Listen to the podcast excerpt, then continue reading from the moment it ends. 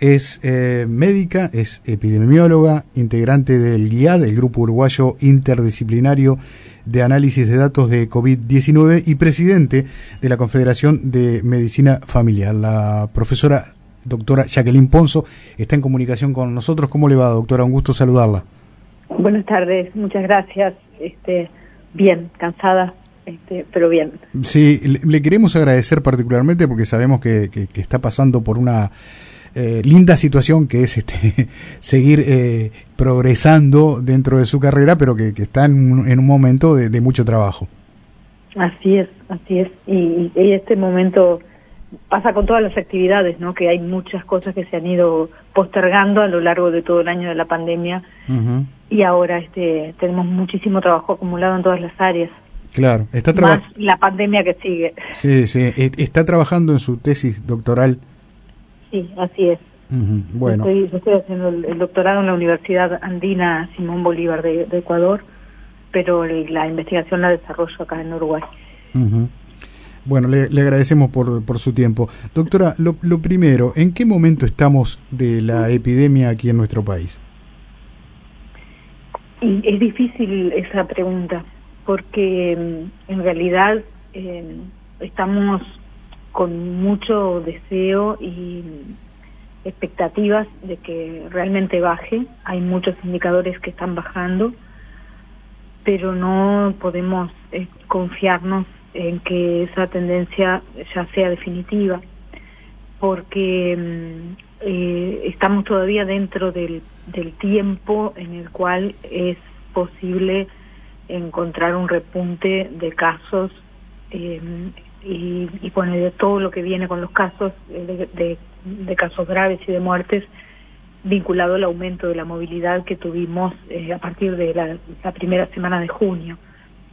Nosotros tenemos en el último reporte del GIAD, se estimó el tiempo de retraso, de latencia, podemos decir que hay entre el aumento de la movilidad y el aumento de los casos, y estuvo entre 15 y, y, 18 días. Y si nosotros tomamos en cuenta el incremento de, de la movilidad, tenemos ahí a partir del 7-8 de junio un incremento marcado y que luego siguió subiendo, o sea que estamos justo en el límite este, para ver si realmente esta tendencia está vinculada, la, tendencia de estos días pasados a la baja está vinculada al descenso de movilidad previo que tuvimos o este, ya hay un efecto más, nota, más notorio de la vacuna que podría estar eh, amortiguando que no suba ahora. Hoy tenemos un, un dato que este, nos alerta que es eh, tenemos más ingresos a CTI que los días pasados y en el reporte de, la Sociedad Uruguaya de Medicina Intensiva que ya salió este y eso bueno es un dato de alerta. Eso en relación a nuestro país verdad entonces en relación a situaciones eh, a los a indicadores muy graves que tuvimos en abril y mayo estamos mejor pero hoy, claro, vemos 2.000 casos nuevos y no nos asusta, ¿no? Porque hemos tenido 4.000 pero es un número altísimo, ¿no? Sí, en, seguimos teniendo una circulación muy alta. En el día de hoy, este, el último informe que comunicamos hace un ratito del Sistema Nacional de Emergencias habla de 1.805 casos, 25 fallecimientos, 16.916 análisis realizados, esto estaría marcando algo así como un 12-13% de positividad. Eh, a qué positividad deberíamos, si es que este es un elemento a tener en cuenta, eh, llegar para decir, bueno, hay cierto control sobre, sobre la, la epidemia en nuestro país? Se hablaba de que esa tasa de positividad debería estar en un 5%. De allí para abajo es, es todo, digamos, este, en beneficio del control de la, de la pandemia.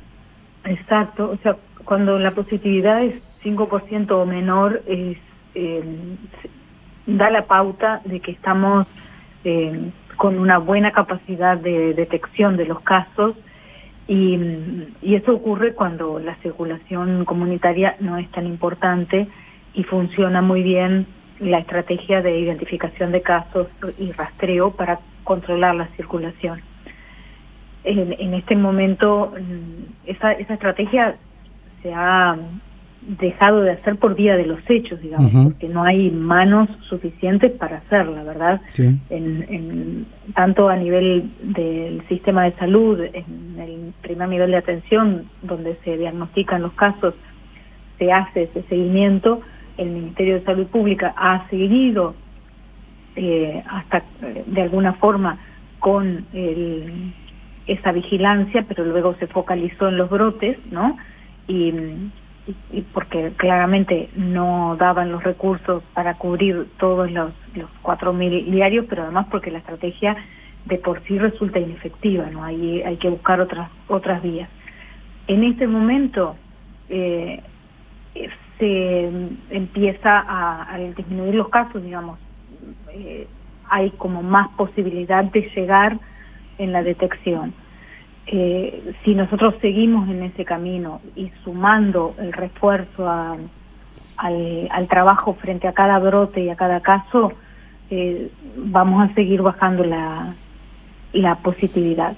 Contra eso lo que tenemos también es que hay eh, una cierta sensación de seguridad y de que ya esto está pasando, que está muy influida también por lo que está pasando en el resto del mundo. A, eso iba a ir, doctora, si me permite, porque la verdad es que cuesta entender a veces eh, ver imágenes de, estadios de, fútbol repletos de gente. Eh, yo el otro día estaba mirando y de verdad mi primera impresión fue esto es una imagen de archivo, es, viejo, hasta que empecé a ver eh, gente con, con tapabocas. de ver cómo en distintos lugares se retoma la actividad turística, por ejemplo en, en Europa, con, con gran auge, y de repente, eh, de un día para el otro, las cosas cambian y Lisboa, por ejemplo, se cierra Calicanto y ahora nos llega información de Israel, a quien mirábamos con mucha atención por hacer las cosas bien y pisar sobre seguro. De golpe el primer ministro está diciendo, bueno, tenemos que tener precauciones porque estamos ante la posibilidad de una nueva ola de, coronavirus y, dijo, eh, leo textual, nuestro objetivo es ponerle coto, tomar un balde de agua y echarlo encima del fuego mientras este aún es pequeño. Y, y allí vacunaron además con, con, una vacuna que, bueno, este, a nivel mundial se ha, se ha demostrado su efectividad. ¿Qué, ¿Qué, está pasando? ¿Por qué tenemos esta dualidad de, de, situaciones donde de repente está todo cerrado y al otro día o días después la vida parece normal y de golpe otra vez vuelve a ocurrir esto? Eh, sin duda que el virus está mostrando una gran capacidad de adaptación eh, para, para mantenerse en, en, nuestra vida, digamos, ¿no? En la vida del planeta. Entonces, lo que está pasando este, particularmente es que la variable delta está vulnerando y, y, además eh, la aparición de otras variantes eh, que, que se siguen sumando, ¿no? Y ahora hay este, preocupación por posible nueva variante en Brasil, pero particularmente en el, en el mundo este, del norte, donde ahora están en el verano y sumado al verano, al control de la epidemia que habían alcanzado, parecía que ya eso era el, futuro, ¿no? El futuro sin COVID. Esto viene a, a, derribar esa esperanza o, o, a ponerla en suspenso, por lo menos. Y lo que está claro, y, en realidad lo que mejor eh, podemos decir de la epidemia, y de la pandemia, de la epidemia en nuestro país y de la pandemia en general para el planeta es que no ha terminado y que eh, no tenemos eh, certeza de que no haya eh, todavía situaciones muy graves tanto en nuestro país como en, a nivel global como las que ya hemos transitado. Entonces, creo que algo que hemos aprendido en este tiempo es que las medidas cuanto más precoces son, más efectivas resultan. Y, y eso este, hay que mm, ponerlo en práctica también eh, en cuanto a lo, a lo que ha sido bueno todas las, medidas no farmacológicas, la vigencia que tienen, la efectividad de las vacunas, que sin duda han mostrado efectividad y seguridad, eh, pero habrá que seguir trabajando en mejorar eh, su efectividad para las distintas variantes, así como el plan de vacunación en general, ¿no? Este, bueno, confirmar si vamos a necesitar tres dosis, ¿no? Todo eso eh, y, tenemos que seguir el mismo camino de, búsqueda de respuestas, de, investigación y, de mucha cautela. En este momento es este, un, tiempo de, máxima cautela. Mm, tenemos que eh, contener este deseo que tenemos de, encuentros, de, volver a la normalidad plena, porque no estamos en esa situación, mucho menos en Uruguay con esta situación epidemiológica, ¿no?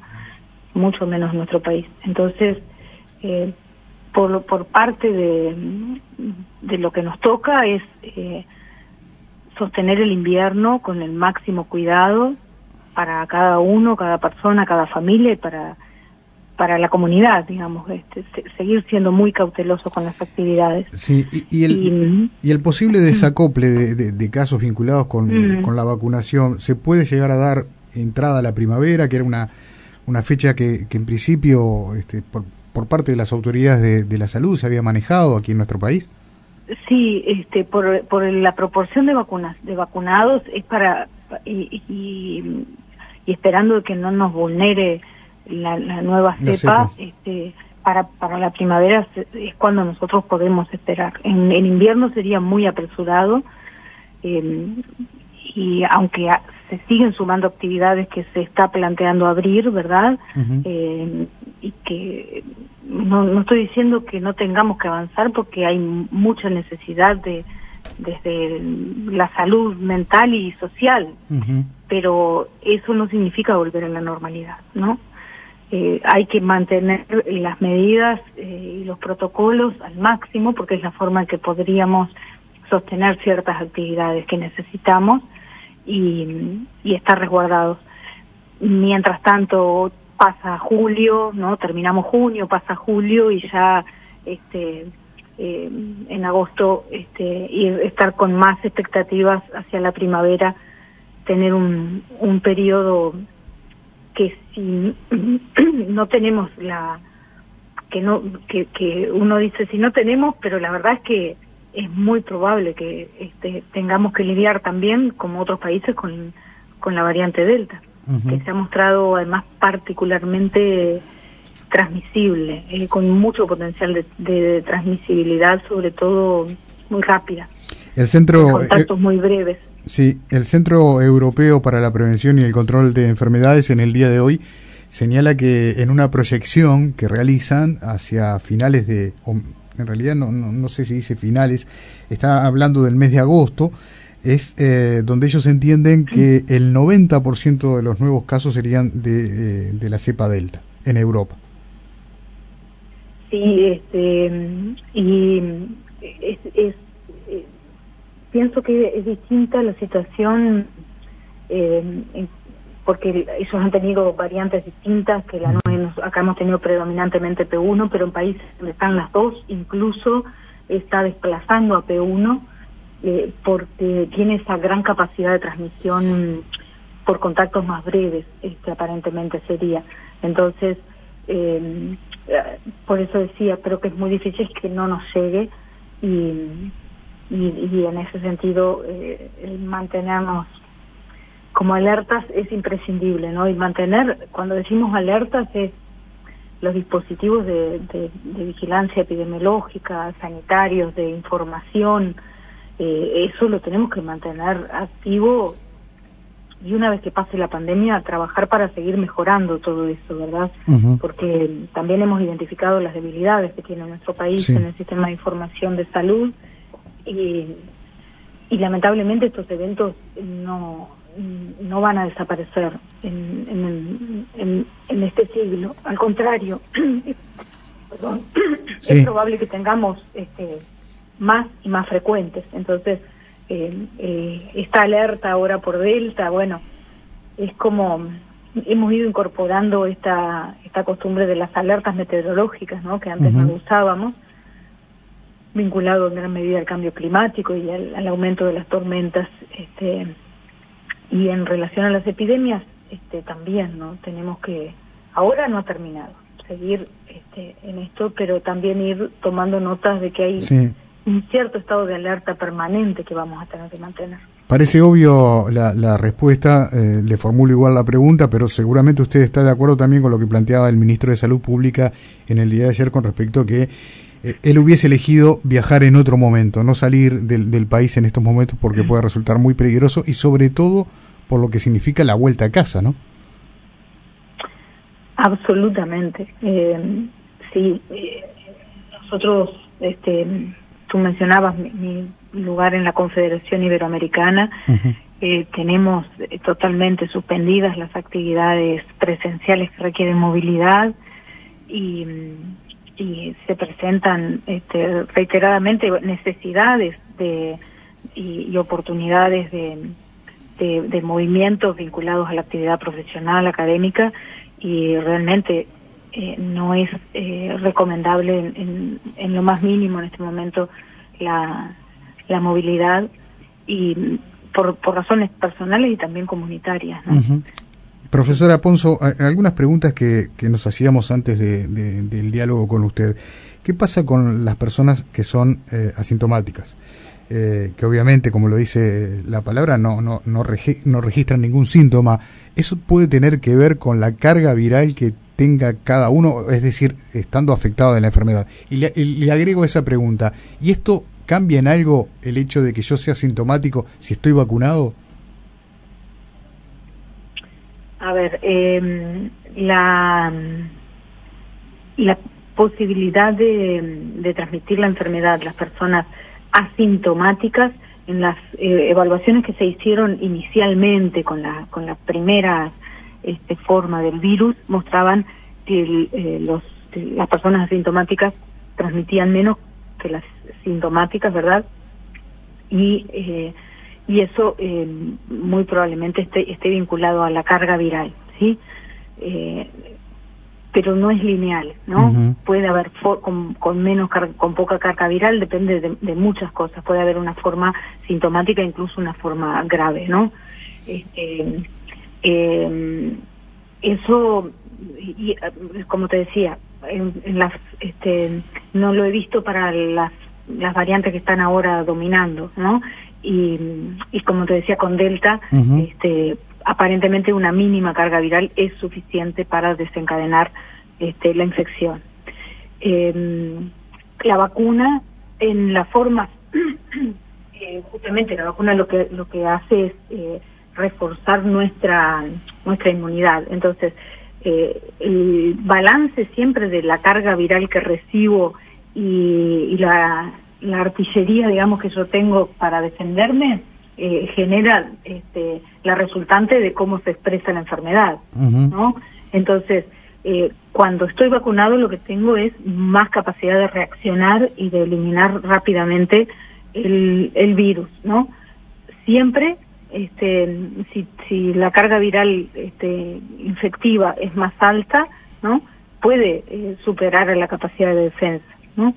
Este, y incluso, este, y bueno, ya sabemos que incluso en personas vacunadas la enfermedad existe, ¿no? Entonces, eh, por eso se insiste mucho en que las medidas hay que usarlas todas, aunque nos parezca que, que no vale la pena, que este, que el tapabocas no es tan efectivo y que la higiene de manos, bueno, ya este no es, no es tan importante porque ya estamos tan este acostumbrados a convivir con el COVID, ¿no? Entonces ya ahora usamos mucho menos el alcohol, ¿no? tenemos que usar la distancia, tenemos que usar la higiene de manos, tenemos que usar el tapabocas, tenemos que usar la ventilación, porque todo eso en, eh, disminuye la presencia del virus en el ambiente y disminuye las probabilidades de que me llegue y en definitiva disminuye la carga, la posibilidad de que tenga una, una carga viral alta. Claro. Profesora, ¿y, y, qué opina con respecto a lo que han señalado algunos actores eh, de la medicina fundamentalmente, que no están de acuerdo con con las medidas sanitarias eh, aplicadas, más tiene una postura bastante negacionista con respecto a que antes de vacunar a las personas se les debería haber aplicado a todas un, test de, antígenos para saber si, este, justamente, como hay muchos asintomáticos, esta persona podría estar, eh, la que va a ser vacunada, cursando la enfermedad. Técnicamente debe ser bastante y poco probable, hasta por un tema de costos, ¿no? de que cada uno se haga un PCR antes de ser vacunado. Pero esa posibilidad puede existir eh, en la situación que estamos vacunando y estamos vacunando con este nivel de, de, circulación del virus y gravedad de la epidemia, seguramente se ha estado vacunando en, población que está cursando la infección. Eso este, es, es un hecho que hay que asumir como una realidad. Es, eh, la, la complicación que eso trae es fundamentalmente comunitaria, epidemiológica, porque genera la mm, posibilidad de producción de variantes. ¿no? Entonces, eh, del punto de vista sanitario, de la salud colectiva, no, no fue una buena combinación. Eh, por eso, en realidad, lo óptimo hubiera sido tomar medidas para el control de la epidemia, eh, medidas no farmacológicas, ¿no? Para evitar la circulación del virus allá por febrero, marzo, ¿no? Y entonces tener mucho mejor condición epidemiológica para vacunar. El, el testeo para para evaluar la situación individual este, previo a la vacunación, eh, yo creo que difícilmente aporte. Creo que ese problema eh, es, mm, es un problema real, ¿sí?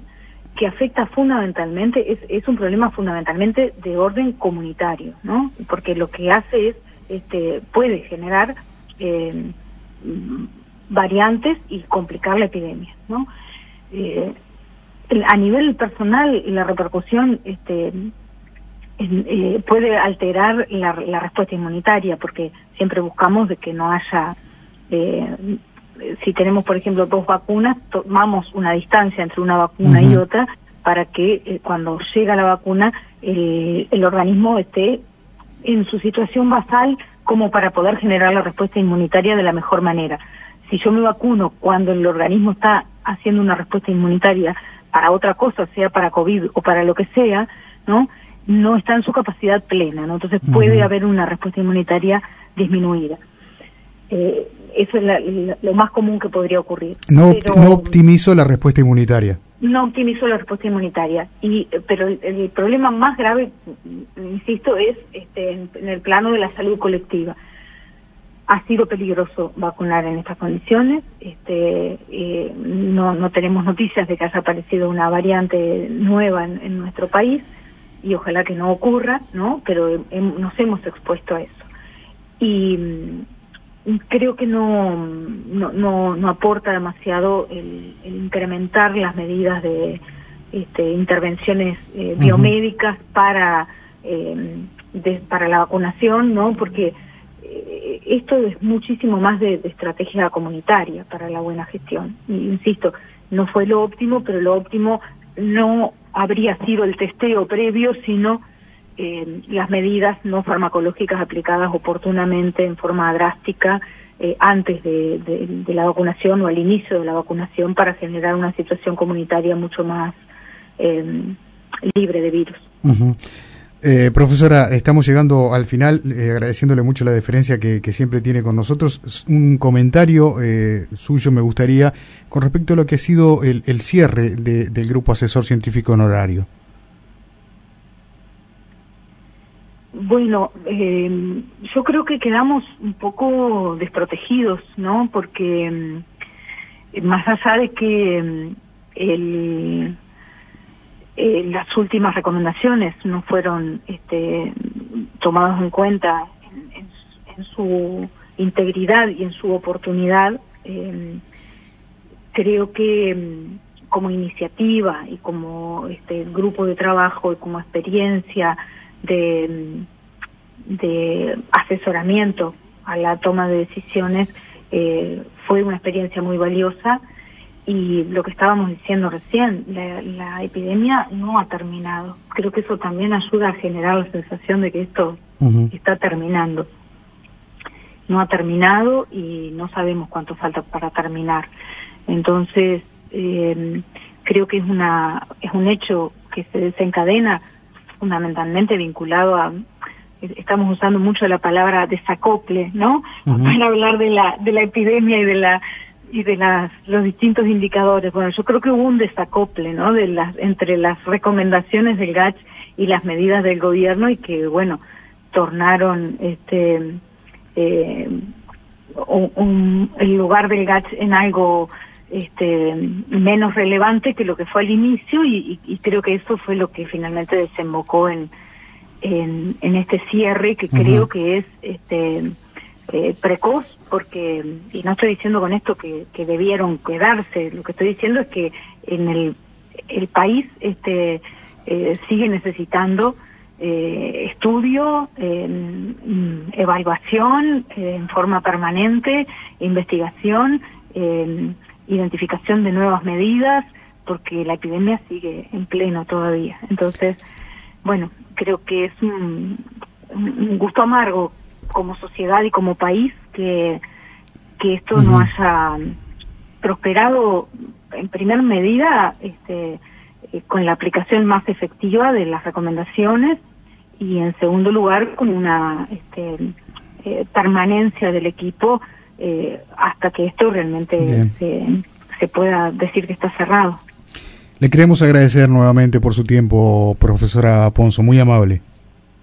Muchas gracias a ustedes, a las órdenes. Que pase muy bien.